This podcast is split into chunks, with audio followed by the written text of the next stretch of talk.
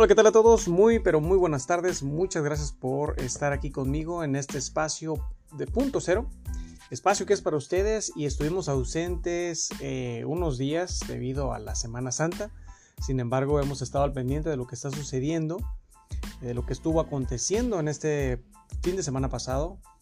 Y pues todo esto que tiene que ver con la reforma eléctrica que envió el Ejecutivo a la Cámara de Senadores y que, pues bueno, los diputados, los legisladores, tanto la oposición como quienes estaban a favor eh, y las coaliciones, pues dieron su voto, externaron su punto de vista y estoy seguro que la mayoría de ustedes ya conoce la resolución de lo que fue la reforma eléctrica. Eh, sé que todos ustedes saben que no pasó. La reforma eléctrica se quedó atorada y no fue eh, considera como constitucional. La, votaron porque fue o porque era una reforma inconstitucional y que pues supuestamente no benefició a los mexicanos. Eh, primero que nada creo que sabemos la mayoría de los mexicanos que las reformas anteriores que se habían eh, mandado a la Cámara de Senadores y de Diputados eran reformas que estaban amañadas, eran reformas que se otorgaban o se autorizaban para que supuestamente hubiera una democracia y una competitividad en el sector energético, pero se compraban las autorizaciones con sobornos. Entonces pudimos ver obviamente que con 257 votos a favor y 222 votos en contra, la reforma eléctrica del Ejecutivo no pasó. Estamos en un punto de nuestra historia en la que la mayoría de los mexicanos tenemos los ojos bien abiertos. Habemos más de 130 millones de mexicanos, que hay más de 30 millones de mexicanos en pobreza extrema y que la, la, oposición o la derecha que siempre ha salido con ese discurso demagogo de decir que siempre está trabajando por el país y por la gente, pues nuevamente podemos ver cómo mm, después de haber votado para que no pasara la reforma eléctrica, eh, porque no consideran que sea constitucional que porque no hay, eh, no se garantiza que el sector privado tenga eh, competitividad en contra con la Comisión Federal de Electricidad, nos damos cuenta una vez más cómo en ese lema o en esa expresión que utiliza el gobierno y otros simpatizantes de su, de su partido. Eh, son traidores de la patria, no con el afán de, eh, de crear un, un, ambiente de, de disputa, ni tampoco incitar a la violencia. Es más bien una expresión, eh, ese es el sentir de la izquierda que quienes han estado trabajando para ver cuáles son las mejores opciones que puede tener nuestro país en base a nuestros recursos naturales, que son bastantes y que algunos de ellos no van a ser por siempre, pero que tenemos la oportunidad de explotarlos. Tenemos la oportunidad de que nuestro país, el Estado, quien provee el servicio público, quien garantiza que tengamos agua, luz, energía eléctrica, etcétera, pues tenga el mayor control de lo que sucede en el mercado, porque el sector privado es importante también en nuestro país, obviamente. Es importante que ese sector privado eh, invierta, cree empleos y haya esa competitividad, pero no basándose en que deba de tener la mayoría, porque volvemos a retomar lo que hemos hablado en otros episodios de lo que está sucediendo, por ejemplo, en España. Si tú tienes una empresa privada extranjera que está eh, obteniendo el mayor control del recurso que existe en nuestro país y que es de nuestra gente, de nuestro país, el que debe de controlarlo es el gobierno para que garantice y provea todos esos servicios. Eh, el sector privado, si tiene el control de la luz, te va a cobrar lo que quiera. Ellos van a poner las tarifas, ellos van a decidir cuánto es lo que vas a pagar y si lo puedes pagar bien y si no lo puedes pagar, te corto la luz eléctrica. Entonces, eh, estamos en un punto de nuestra historia en la que tenemos que eh, externar nuestra preocupación, Eh, y creo que se va a dar a conocer cuando en el 2024 salgamos a votar nuevamente. Porque todo esto que están haciendo en, en la derecha, todo esto que la oposición está ahora saliendo a decir, porque son unos demagogos. Recordemos que ellos siempre han dicho que trabajan para el pueblo, que eh, su, su, servir es para el pueblo. Sin embargo, la realidad es de que hemos vivido en sexenios de alta criminología, en sexenios de alta impunidad, de alta corrupción, de ese influyentismo, de ese nepotismo, de, de todo lo que ha dañado nuestra sociedad y nuestra economía. Entonces, es lamentable que en este punto de, nuestra historia y de que la reforma se haya llevado pues hasta las últimas instancias para que obviamente se analizara bien, eh, pues vemos una derecha que está pues atacando de manera exhaustiva esta reforma que para ellos no es de beneficio supuestamente para el pueblo. Están preocupados porque el sector privado no va a tener competitividad, no va a haber competencia, no va a haber equidad. Y yo les pregunto, si el sector privado es quien iba a garantizar estos servicios y a proveer estos servicios, están ellos totalmente conscientes y están siendo responsables y con ética profesional de entender que el sector privado jamás te va a subsidiar este tipo de servicios. El gobierno lo hace porque nuestros impuestos pagan todos esos servicios y nuestro dinero es lo que hace que fluya la economía, es lo que hace que en el presupuesto anual del país, de los estados, de los municipios, etcétera, se maneje y se utilice para los programas sociales, para la repavimentación de las calles, para los programas de concientización del medio ambiente, de la protección de los recursos naturales, del medio ambiente, etc. Eh, el sector privado jamás se va a preocupar por eso. Y esa es la realidad.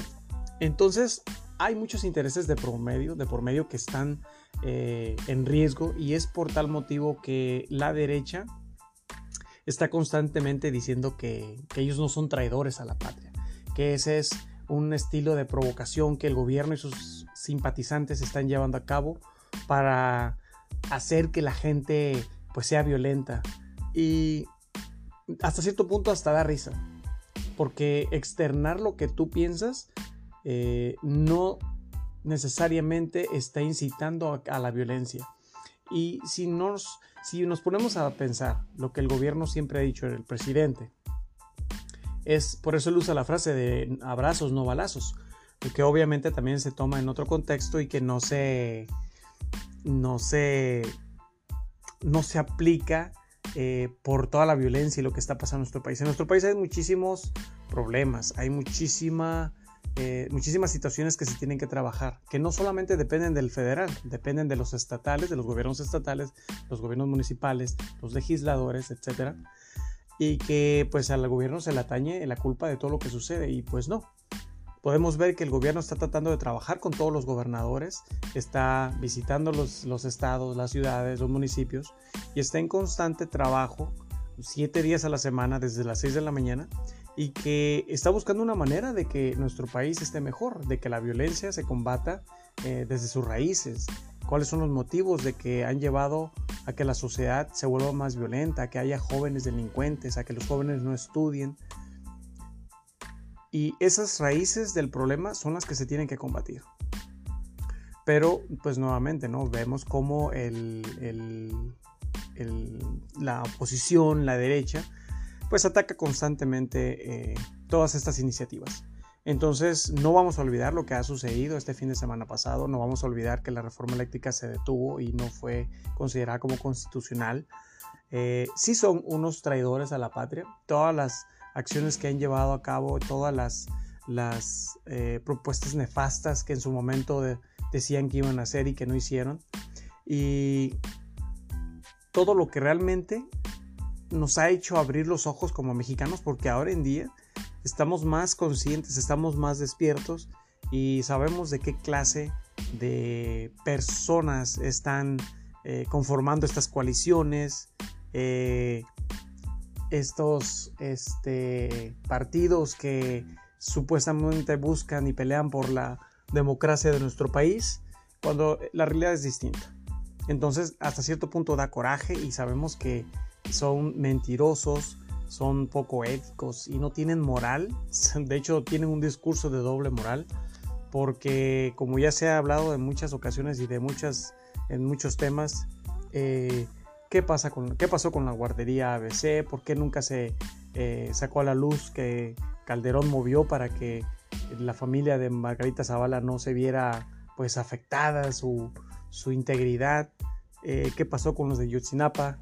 ¿Qué pasó con con todas estas situaciones en el pasado que se han llevado a cabo y que sí, probablemente todavía hay corrupción, eso es lógico, se entiende, pero vemos un gobierno diferente, un gobierno que está tratando de hacer cosas que a lo mejor no todos sus proyectos son los, los más adecuados, que a lo mejor algunos de sus proyectos no están funcionando como querían o como quieren y que hay áreas de oportunidad y eso es válido.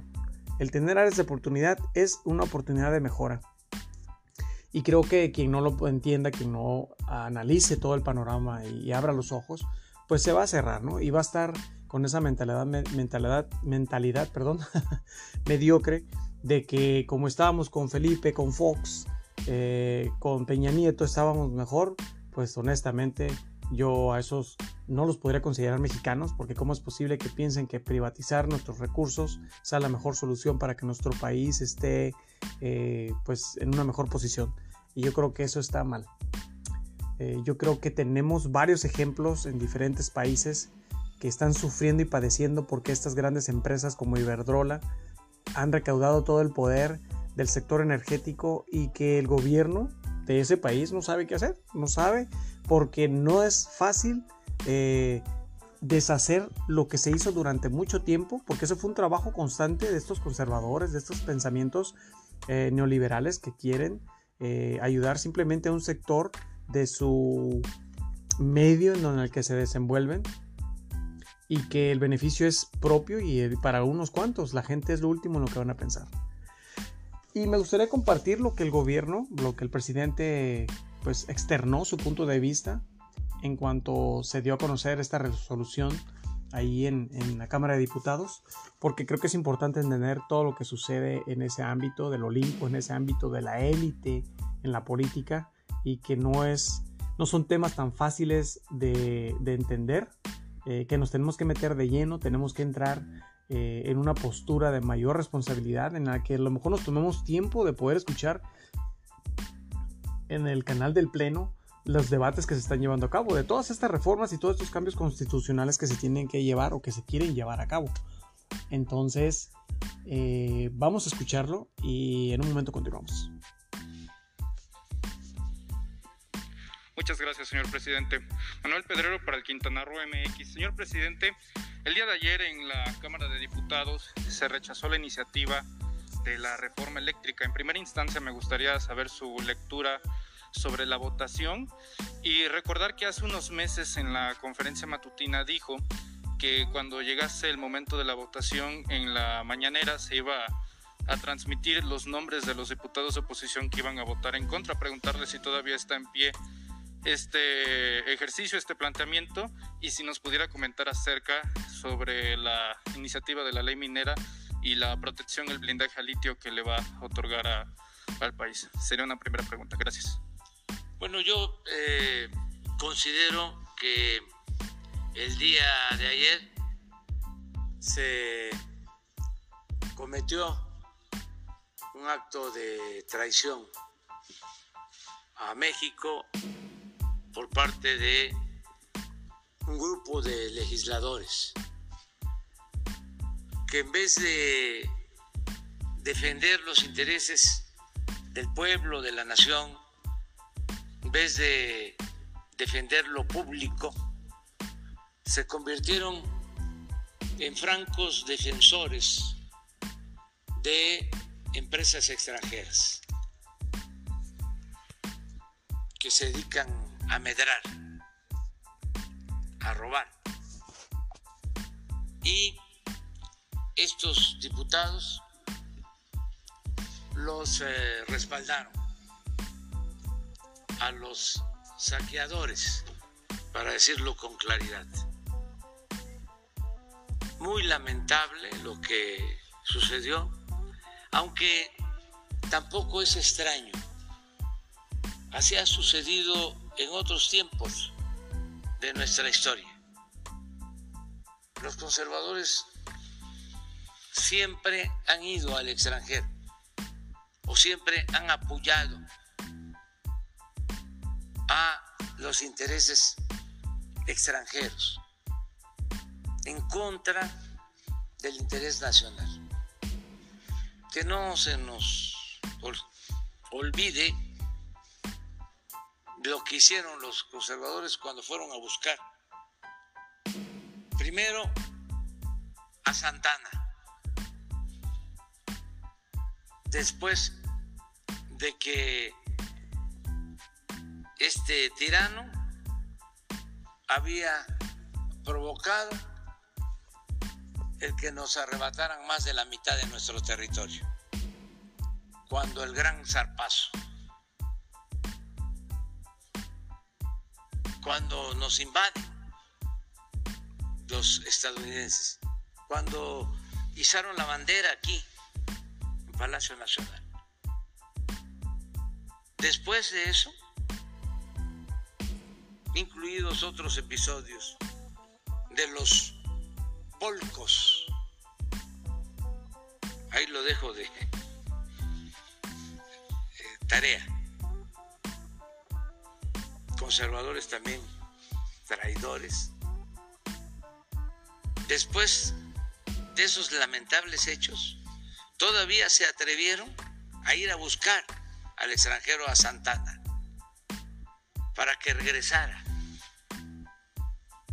a cometer otras atrocidades, vender otra parte del territorio y convertirse en Alteza Serenísima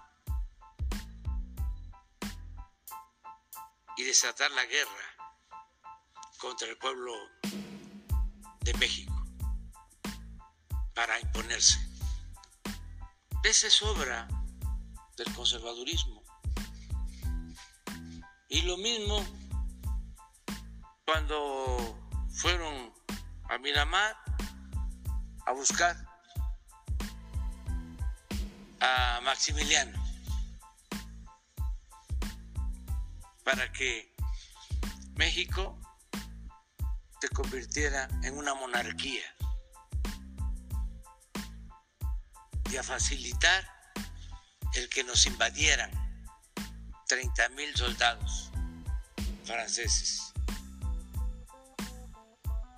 En ese entonces los liberales defendieron la república, el pueblo.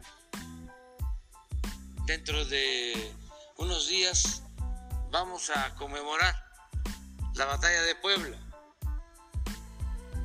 la defensa de nuestra patria.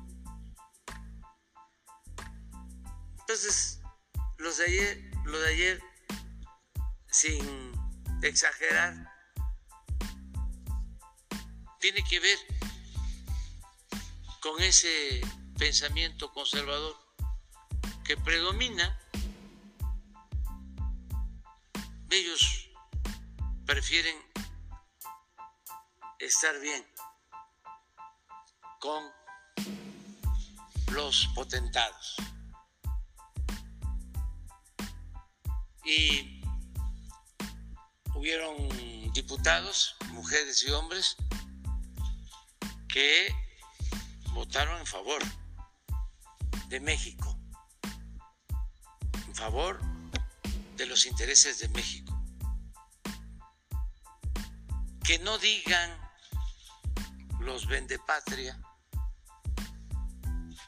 que la reforma afectaba. No argumentaron nada en contra.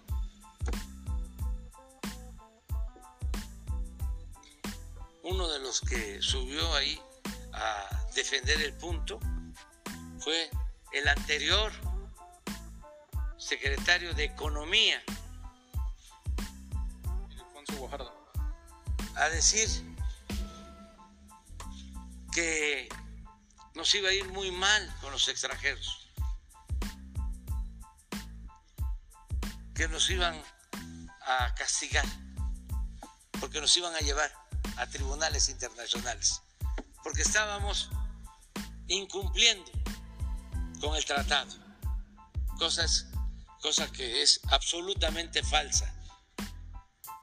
Pero claro, este señor piensa así, porque cuando se estaba negociando el tratado, ese señor, junto con el anterior secretario de Hacienda o Mandamás Videgaray,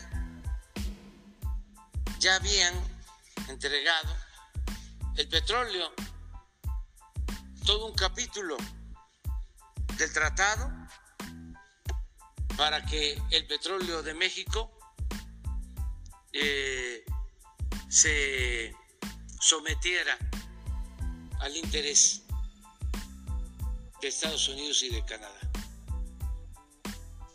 Nos dio dos grandes ejemplos. No, no voy a poner toda la contestación porque está bastante extensa, porque saben que la habla lento y no habla de corrido. Pero dio, él nos recordó lo que pasó con Maximiliano, eh, nos recordó lo que pasó con Santana, nos comenta el señor Estil de Fonso, que sale a hacer sus declaraciones, un economista, entre comillas, eh, quien era chichincle de Luis Videgaray, que todos muy bien sabemos quién es Luis Videgaray, y pues salen a decir que esta reforma eléctrica no era buena para los mexicanos, no era lo que México necesitaba. Yo me pregunto, ¿será que no era lo que México necesitaba o será que era lo, era lo que ellos no querían? o lo que a ellos no les beneficiaba o lo que a ellos no les convenía. Entonces aquí hay muchas cosas en esa reforma que por eso es importante de repente entrar al canal del, Congreso para enterarnos un poco de esos debates, porque ahí es donde realmente se expone por qué no o por qué sí. Y como comenta, eh, no se argumentó por qué no era buena la, reforma eléctrica. Obviamente sí dijeron que era anticonstitucional porque el sector privado no iba a tener esa competitividad. Y caemos en lo mismo, en la que ellos quieren que el sector privado tenga mayor poder y control en esos recursos que son de nosotros. Eh, obviamente eh, está su, consternación, eh, les vuelve a llamar que, es una, que son traidores a la patria, y es lo que son. Yo creo que no hay otra descripción y es sin el afán de eh, incitar a la violencia, ni mucho menos, es simplemente, simplemente externar lo que piensa. Eh, y que creo que es muy válido. Es válido que se defienda la oposición, no es válida los, válido los argumentos que están eh, diciendo ellos, pero los invito y los exhorto, vean parte tal vez en algunas ocasiones de lo que son los debates en el Congreso, en el panel del canal del Congreso, porque ahí podemos ver realmente a esa oposición mostrando las garras, y podemos ver cómo se expresan, cómo tienen, expresan esa demagogia, cómo realmente ellos dicen ser 100% mexicanos y que aman a su país y que son patriotas, eh, cuando realmente la realidad es lo opuesto. Pero son demagogos que siempre han sido así y no van a dejar, dejar de ser así. Afortunadamente es eh, un abrir de los ojos de todos nosotros porque en las siguientes elecciones estatales y en, el 2024 y en los sexenios que vengan, conforme vamos viendo a estos personajes sabemos quién nos va a convenir y quién no. Y entendemos y somos más inteligentes y astutos al decidir por qué ese tipo de partidos ya no deben de estar en, en el gobierno, porque en vez de beneficiarnos, simplemente nos están chingando. Esa es la palabra pero eh, esto es parte de todo lo que sucede ahí en el Pleno, es parte de lo que esta reforma desafortunadamente no pasó, eh, que sin embargo no va a mandar otra al gobierno federal, pero va uh, obviamente su sucesor a continuar con esa pelea. Él, a él ya no le da tiempo, a él le quedan dos años y feria, casi tres años de gobierno, y no quiere dejar programas inconclusos o no quiere dejar cosas a medias porque él quiere terminar la mayoría de sus proyectos. Y repito y reitero, muchos de sus proyectos son muy buenos, hay otros que a lo mejor no están funcionando, pero ahí es donde entra esa democracia de nosotros como ciudadanos, externar el por qué sí seguimos con él o con su partido o por qué no vamos a estar con su partido.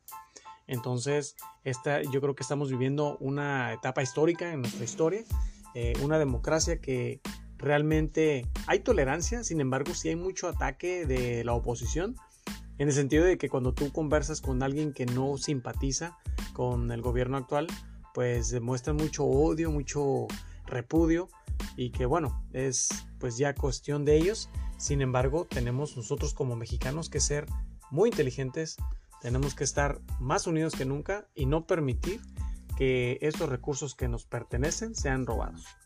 Y algo importante antes de despedirme es de que en lo que tiene que ver con la minería, eh, al parecer sí se va a proteger, sí se va a probar, se va a proteger el litio y eso es algo muy importante porque es un recurso eh, que está en nuestro país es un recurso tecnológico muy importante que si en este momento no está siendo explotado de manera adecuada es porque no se tiene tal vez la tecnología, no tenemos a los expertos, pero sí tenemos los recursos para poder ser un país competitivo. Cuídense mucho, gracias por haber estado aquí conmigo, gracias por compartir, no dejen de escucharme y nos escuchamos en el próximo episodio.